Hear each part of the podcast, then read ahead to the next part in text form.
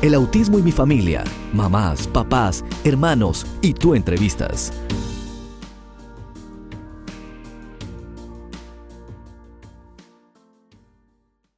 Y qué bueno, ya estamos aquí de regreso en Hablemos de Autismo con Silvana Armentano porque hay esperanza. Y claro, es un tema que necesitamos hablar y es el dinero, la economía familiar detrás del autismo. Un tema muy importante que muchas veces no encontramos personas especializadas que puedan sentir igual que nosotros, ¿sí? Aquellos papás y mamás que tenemos niños especiales y cómo podemos resolver todos estos problemas. Para esta oportunidad tengo el privilegio de presentarles a eh, este hermoso y esta persona tan hermosa junto con su esposa, eh, José Orias, que es especialista en asesoría financiera y lo tenemos aquí en cámara. Hola José, ¿cómo estás? Hola Silvana, ¿cómo estás? Muchas gracias por la invitación y bueno, por contar con nosotros, conmigo y con mi esposa para, para ser de ayuda a tu audiencia.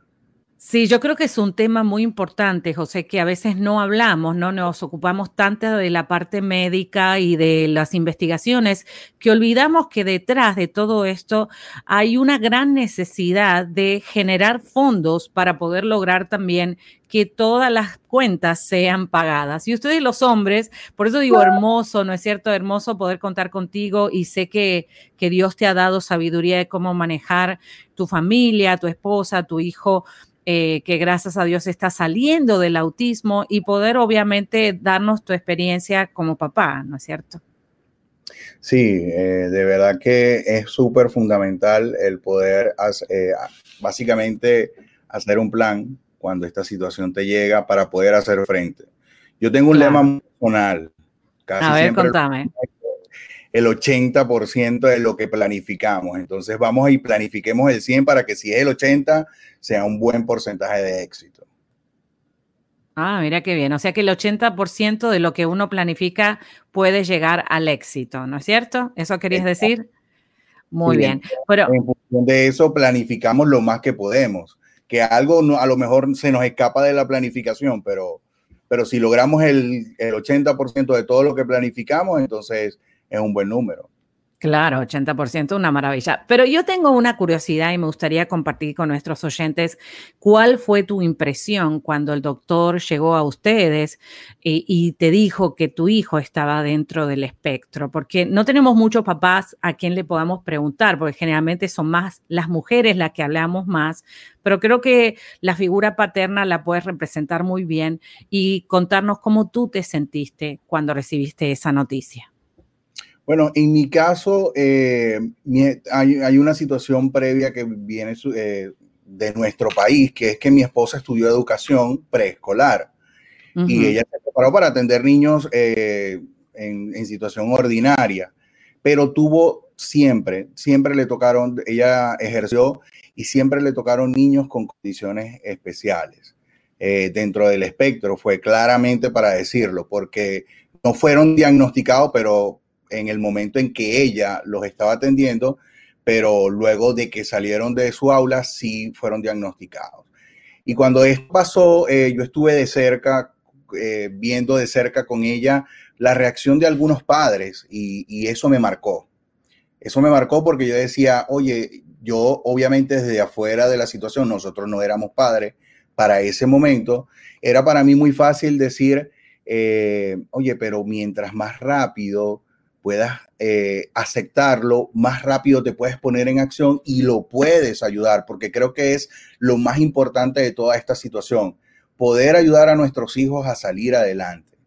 Entonces, eh, cuando nos toca a nosotros, eh, yo, bueno, me, me hice auto-coaching, ¿no? Me dije, bueno, lo mismo que le ¿Cómo auto-coaching? Contame eso de auto-coaching yo le decía, yo decía en aquellos, en aquellas situaciones que se, que nos tocó vivir de cerca, oye, los padres no deberían ponerse así, porque los padres de los casos que te estoy contando se derrumbaron, se derrumbaron y eso me, me lo viví de cerca, no eran eh, amigos, pero eran los representantes de, con los que mi esposa lidiaba todos los días.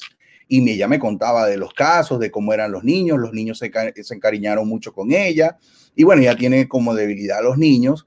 Entonces, eh, eh, me conversaba toda la situación y cuando eh, los padres se enteraron, recuerdo muy particularmente que un día estábamos llegando de viaje, entrando a mi casa, la llama una, la representante del segundo, del, segundo año que ella tenía trabajando en ese colegio y tenía otro niño y la llama y yo logré escuchar a, través del teléfono cómo la mamá se derrumbó en llanto y, bueno, la, la, la hermana de, del representante en cuestión fue quien le dijo y ella llamó a Jerry para confirmar, para, para, para que le dijera qué pensaba ella y mi esposa responsablemente le dijo, mira, yo no estoy calificada para decirte eh, que esto es así, pero sí, sí deberías eh, ir a, a, una persona especializada.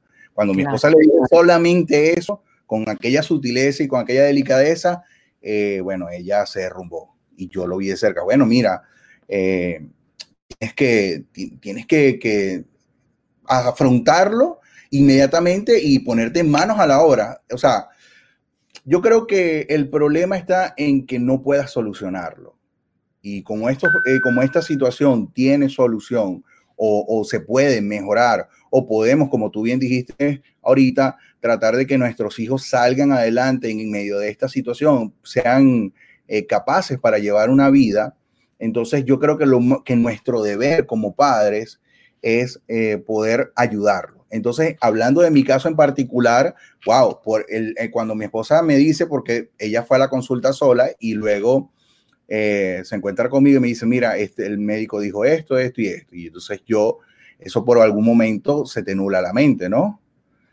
es como que te, dan con un balde de agua fría, pero me acordé de aquellos representantes y, yo decía en aquel momento, eh, tienen que, no puedes derrumbarte, tienes que ponerte manos a las obras. Entonces yo me dije eso a mí mismo, José, esta es la situación que hay. Lo mejor que podemos hacer es empezar desde ya a ayudar a nuestro hijo. Y bueno, eso fue lo que hicimos desde un primer momento. Mi esposa, eh, si tengo que contarlo, eh, ella lloró. Yo, yo fui un poco más eh, práctico en ese respecto. Yo, yo dije, bueno, aquí hay un problema y hay que darle solución, o hay una situación que hay que darle solución.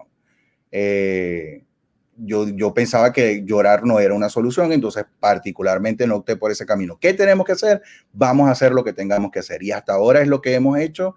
Y bueno, gracias a Dios, nuestro hijo ha avanzado bastante, de verdad, y la gloria sea para Dios. Y quiero contarte que mm, de verdad que para mí son una pareja increíble y me encanta verlos cómo van. Tengo el privilegio de conocerlos personalmente y sinceramente me, me parece algo único lo que estás haciendo de, hacer esa gran diferencia, ¿no? Y por eso que te invité y también quiero que sigas viniendo a este programa que está abierto para ti, para educarnos a través de esta, de esta eh, finanzas tan extrañas que tenemos cuando tenemos que vencer el autismo. Y la pregunta es, ¿Cómo accionaste? Dijiste, ok, llorar no es una solución, así que voy a hacer todo lo que tenga que hacer. ¿Y qué hiciste? Contanos, como si un papá recibiera ahora el diagnóstico de su hijo y está en la misma posición que tú estabas, ¿qué hiciste? Bueno, lo primero fue eso, ¿no? Este, brindarle apoyo, tratar de darle aliento a mi esposa y, traerla para el terreno que, que el, cual nos podía funcionar, ¿no? Eh, básicamente lo que, lo que necesitamos es ponernos manos a la obra, hay que llevarlo a terapia, vamos a organizarnos en cuanto a las terapias, tú sabes que como, como como inmigrantes se nos hace un poco difícil manejar el tema del tiempo y más el tema de la economía, pero bueno, vamos a buscar soluciones a esto. Mi esposa optó en ese primer momento por trabajar en una escuela donde podía tener a José allí cerca con ella y le pudiera este, brindar una educación y ella estar allí en el mismo trabajo, como ese es su área de conocimiento, entonces optamos por esa opción. Pero eso no nos funcionó porque se tuvieron que, se tuvo que detener las finanzas.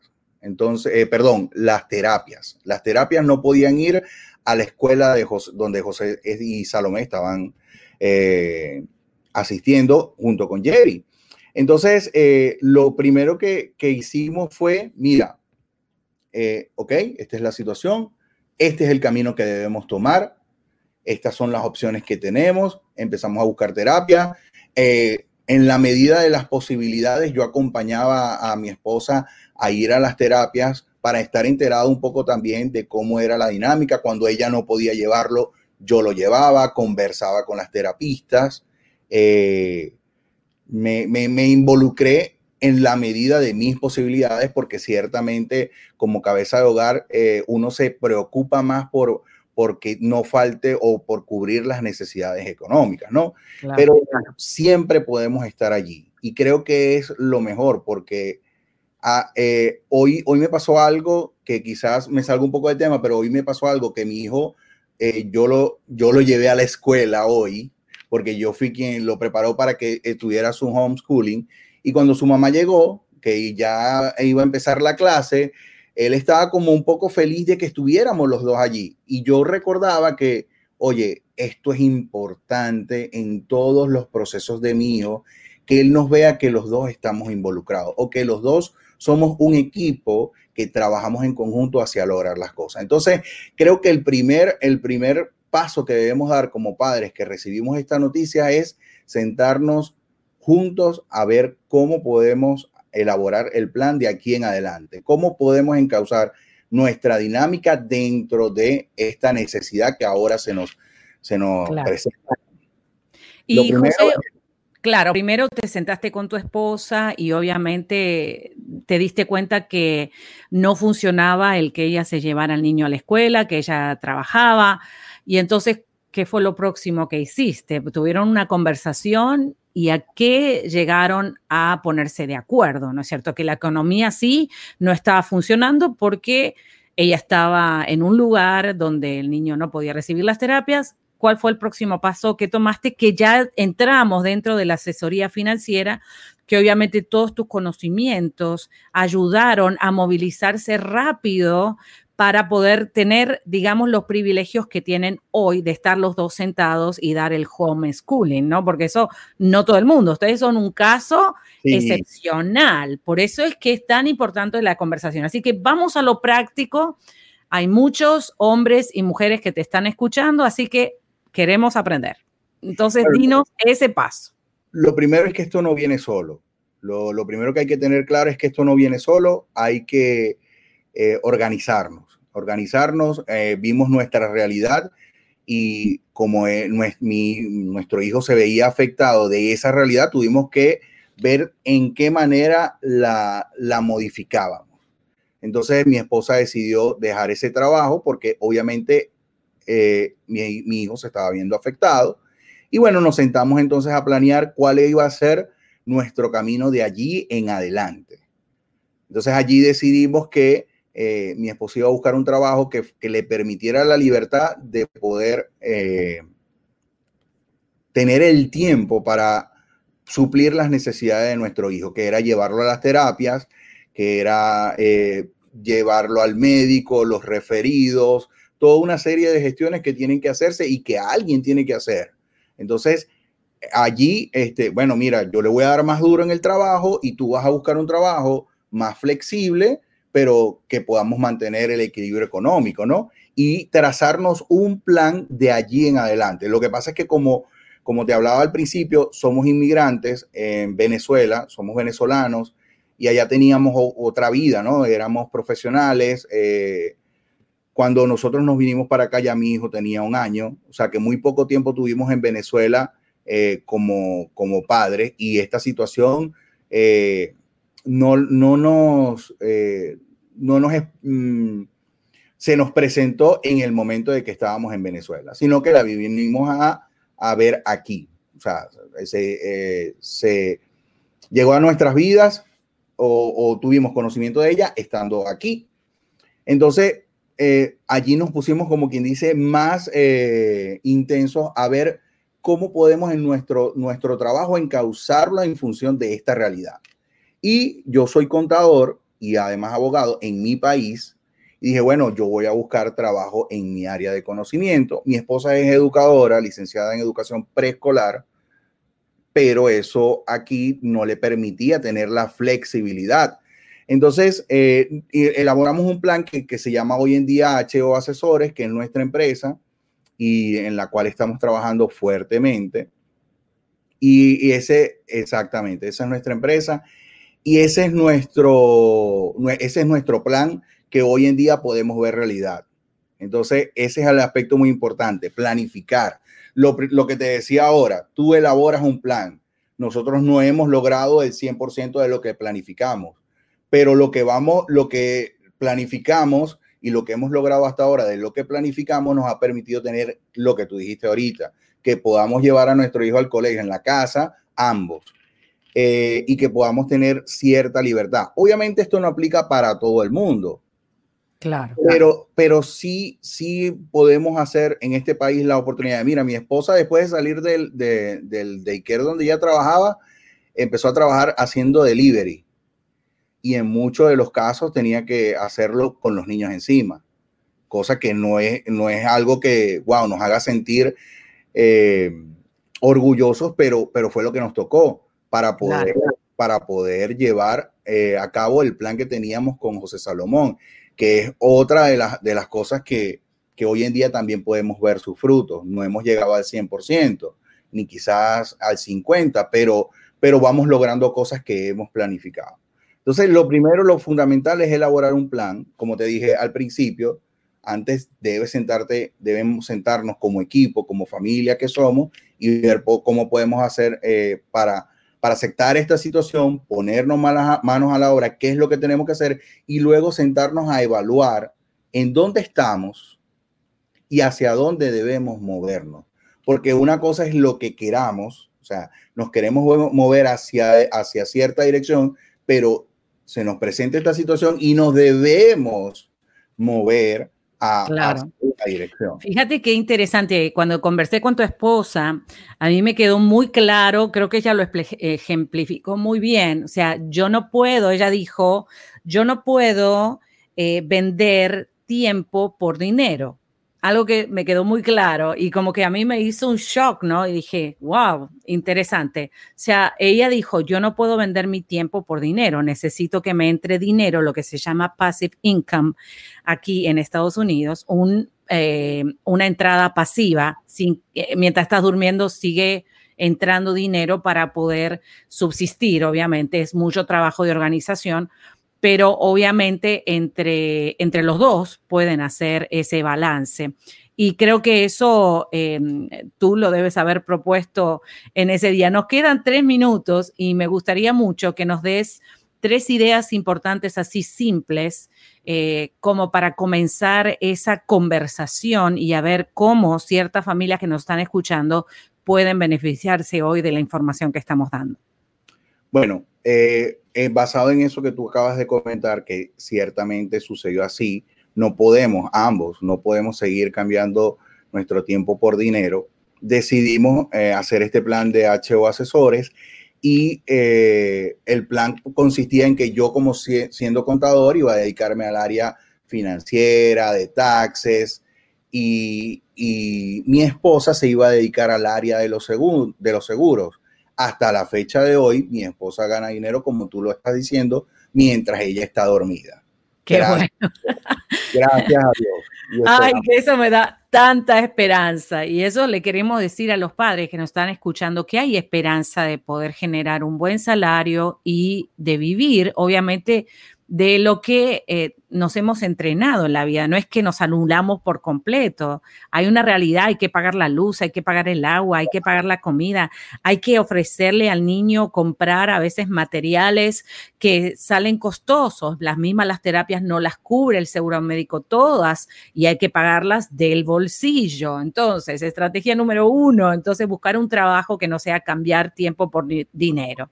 O, mm, yo mira, en este caso te pongo a ti como ejemplo, hacer que tu trabajo pueda generar un ingreso mientras tú estás durmiendo.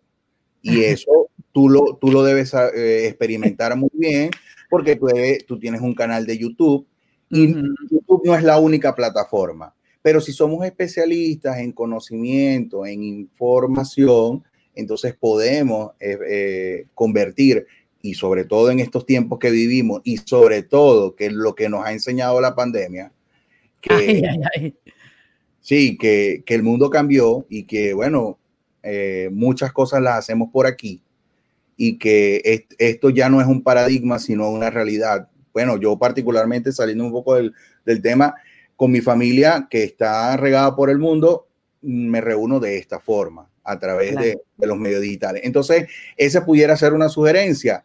No dejar tu trabajo, sino que de alguna forma hacer un trabajo que pueda trabajar, seguir trabajando por ti, seguir generando por ti mientras tú estás durmiendo. Y una de esas opciones puede ser el YouTube.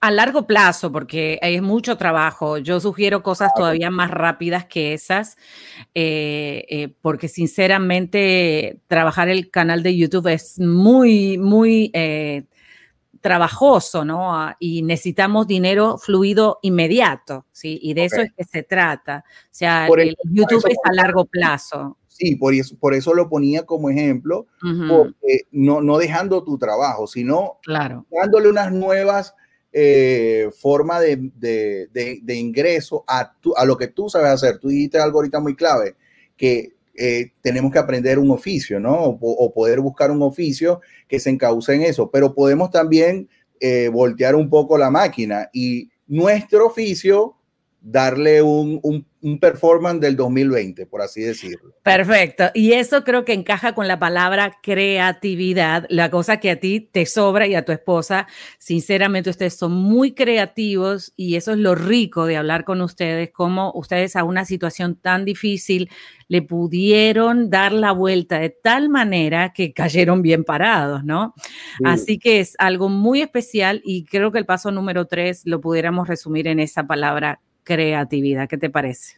No, me parece súper importante porque, como te digo, esto es una situación que se te presenta. Llegó uh -huh. aquí, toca a tu puerta y, y, te dice, ya estoy aquí, ahora qué vamos a hacer? Bueno, pasa y vamos a ver cómo vamos a hacer. Vamos a ver cómo, cómo bregamos. Bueno, vamos mira. Vamos a sentarnos y vamos a ver cómo vamos a hacer. Claro, exactamente. Eh, José, me encanta hablar contigo y he aprendido mucho hoy. Creo que voy a poner más intencionalidad en todo lo que estoy haciendo, obviamente para reciclar todos los esfuerzos y, ponerlos en esa meta tan importante. Eh, yo te doy muchísimas gracias que has estado aquí con nosotros en Hablemos de Autismo porque hay esperanza y te dejamos comprometido para que nos entrenes financieramente con eh, ideas prácticas para poder eh, aprender, ¿no es cierto? Una vez que cómo poder lograr ese movimiento pasivo, qué diferentes opciones tenemos en el mundo y en diferentes países que nos escuchan, porque no es lo mismo la economía, como dijiste, en Venezuela, que en México, que en España, que en Argentina, que en Estados Unidos, y aquí nos escuchan de todo Iberoamérica.